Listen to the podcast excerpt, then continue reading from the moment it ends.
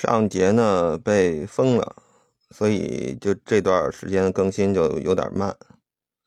嗯，看来给大家分享点儿修炼养生的经验呢，还是有点不容易。我们下面接着说吧。下一个问题就是打坐，一次性做多长时间好？一般初学者一次打坐最好不要超过半小时。特别是腰椎、颈椎不好的人士，因为如果你打坐时间长了的话，你这些毛病就会加重。咱们的目的是为了养生，所以没必要太拼。等水平高了以后呢，就是可以逐步的提高到两个小时左右。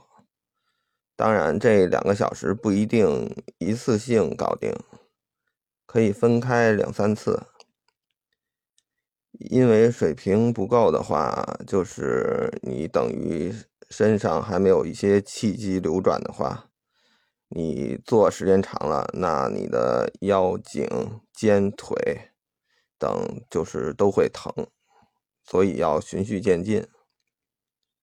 我们只是为了养生，所以没必要再弄出点其他毛病。至于职业就是修炼者呢，做多长时间的都有，我们就没必要羡慕了。因为普通人呢，一般就是也根本做不到，也没有时时间就是打坐那么长时间，因为还有工作呀，还有生活上的事情要忙。下一个问题就是打坐有什么忌讳？第一呢，最忌讳的时候就是打坐的时候呢，胡思乱想。因为如果做不到入静，那打坐的效果就不大了。你做多久，基本上都没有什么用。所以上面说了，初学者每天早上打坐合适，因为那个时间段呢，前一天的很多事情都忘了，自然他的妄想。和杂念呢也比较少了。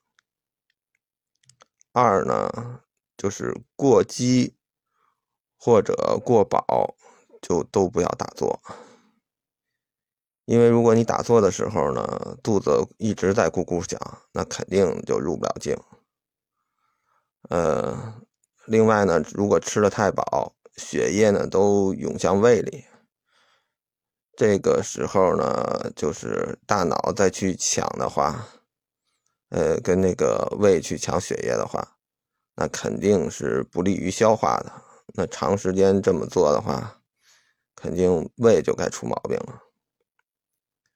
第三呢，打坐的时候不要用力过猛，这个主要是指意念，就比如手足翘的时候，嗯。如果有的人呢用很用力的去想，那杂念的时候，在杂念来的时候呢，再很用力的去排除，那这种做法都是很不对的。因为手翘还有那个就是排除杂念这些动作呢，都要轻柔一点，就像轻柔蜻蜓点水一样。四，不要勉强。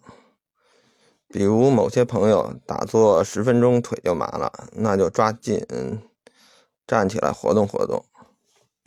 嗯，因为你这个就是因为有的人那个腿上可能有毛病吧，就是自己不知道。像这种腿麻，坐时间长了，肯定容易把这个毛病带严重了。嗯，这样呢，你下次在打坐的时候呢，就提前做做准备活动。多活动一下腿，或者有的朋友呢，打坐的时候呢，突然哪里就是身上有的地方就开始疼，那么就得赶快停下来想想是出了什么问题。嗯，为什么会出这个问题？因为打坐这个这种运行意念的时候呢，会有一些气机在身体里流动。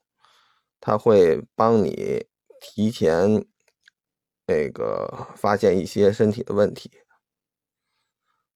所以呢，如果疼了的话，你就等不疼再继续打坐；如果还疼的话，就是第二天再说，再去打坐。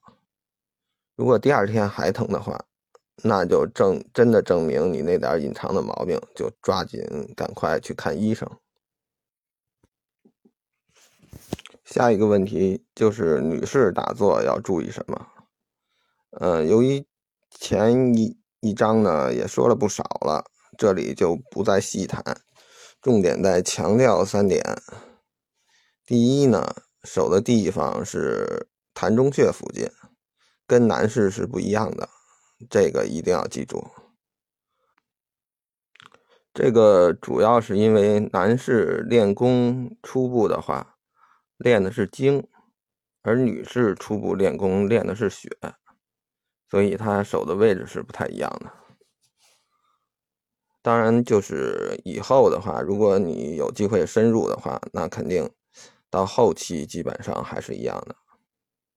这点就不说了，因为咱们只是养生健身嘛，肯定也深入不了那么远。第二呢，女士月经期间呢要注意，就是如果严重。就别再练了。如果不严重的话，可以采取单盘或者跪坐的方式打坐。千千万不要搞双盘什么的，或者一些比较高难度的姿势，那样很容易血崩，那就没必要了。咱们只是为了养生。第三呢，就是夫妻同房之前和之后都不要打坐。一个是呢，杂念会比较多。还有呢，就是可能一些气机的流转呢，会对身体产生一些伤伤害。好了，这次就暂时先解答这么多。